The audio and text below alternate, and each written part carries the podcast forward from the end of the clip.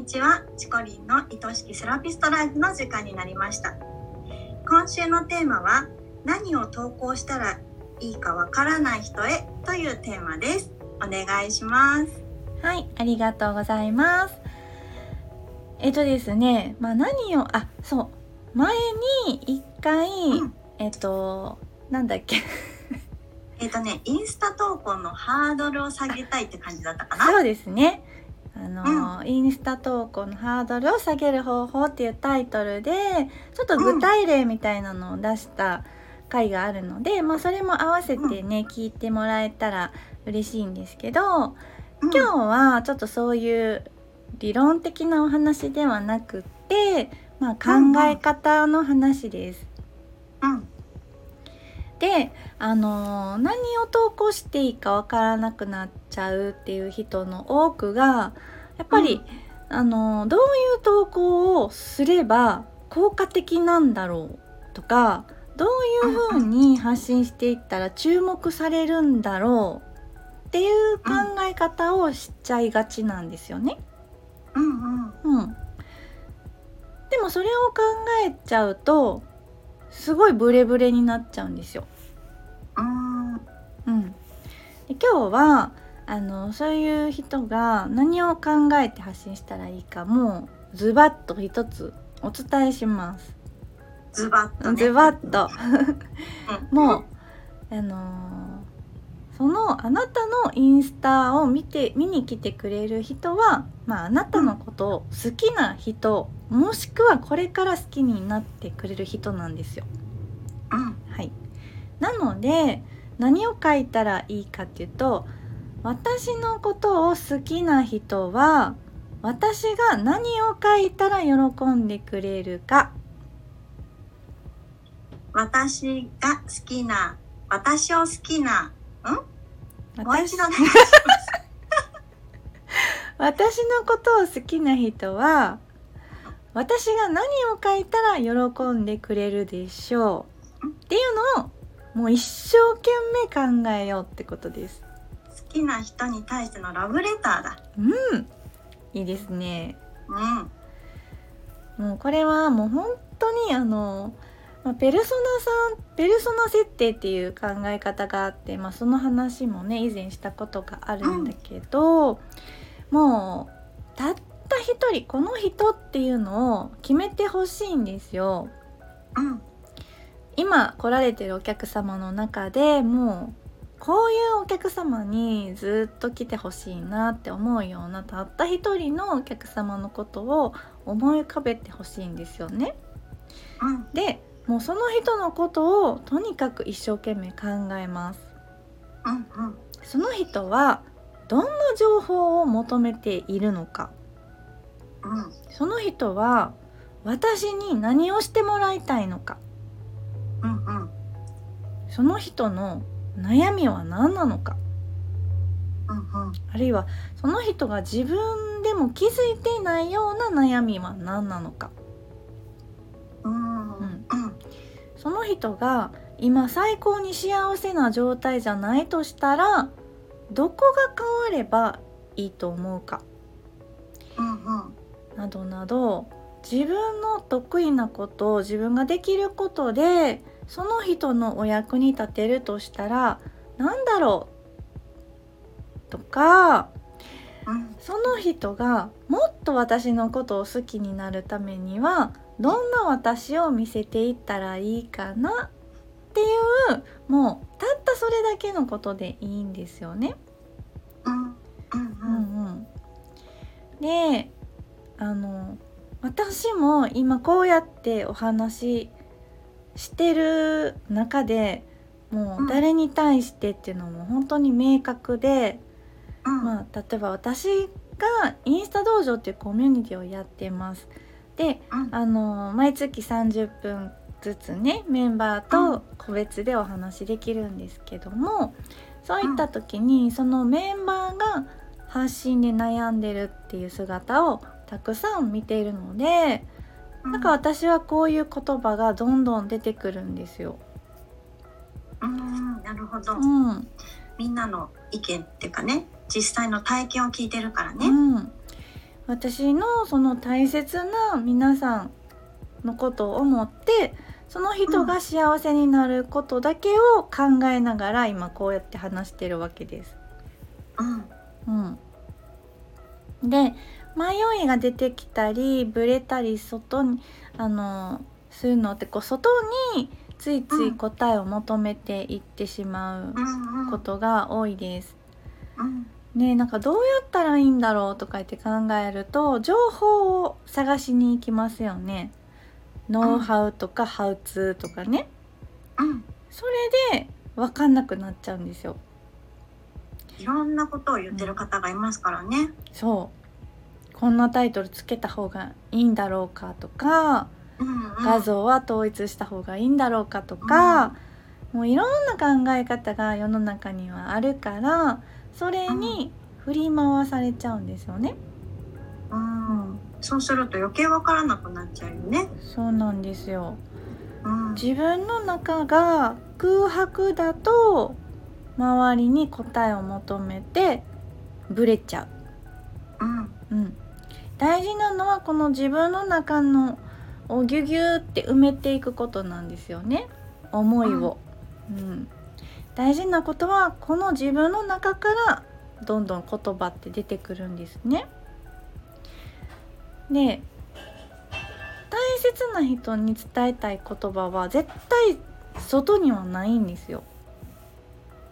自分の中にある。自分とその人の間にある、うん、間にあるのか。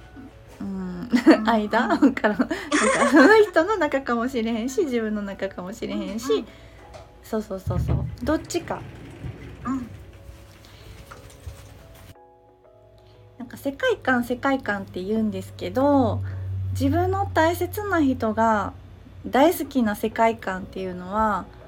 外に求めに行っても絶対見つからないじゃないですか。うん、うん、それかも私のことを好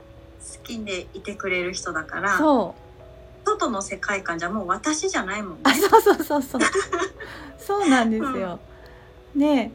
あなたがもう幸せでいてほしいそのたった一人の人がどんな発信を求めてるかっていうのはその人を見ないとわからないんですよ。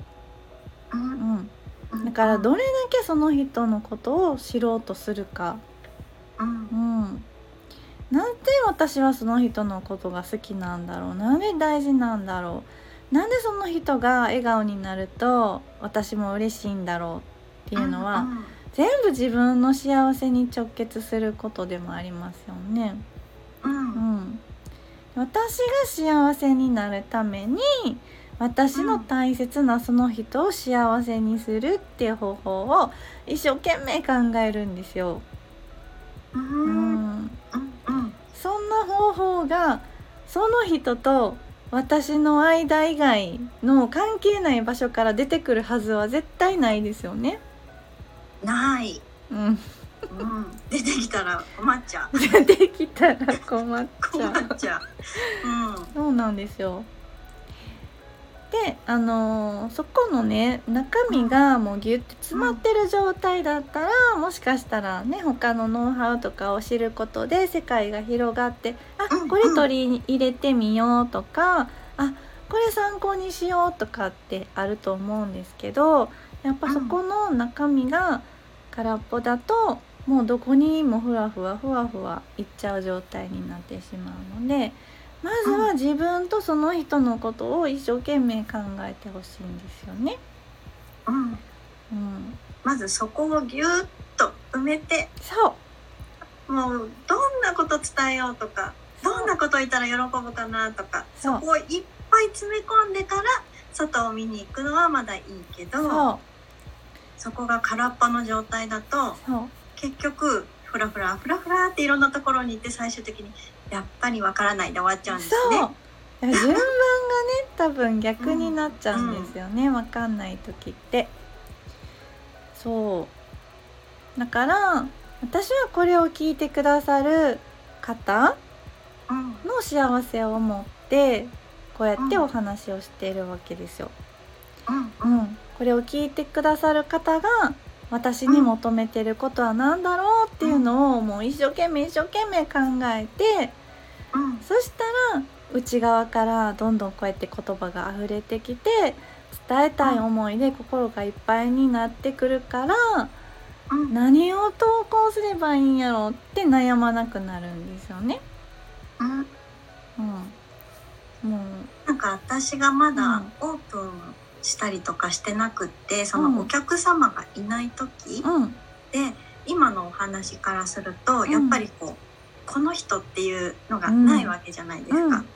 だけどこういう人に来てもらいたいとか、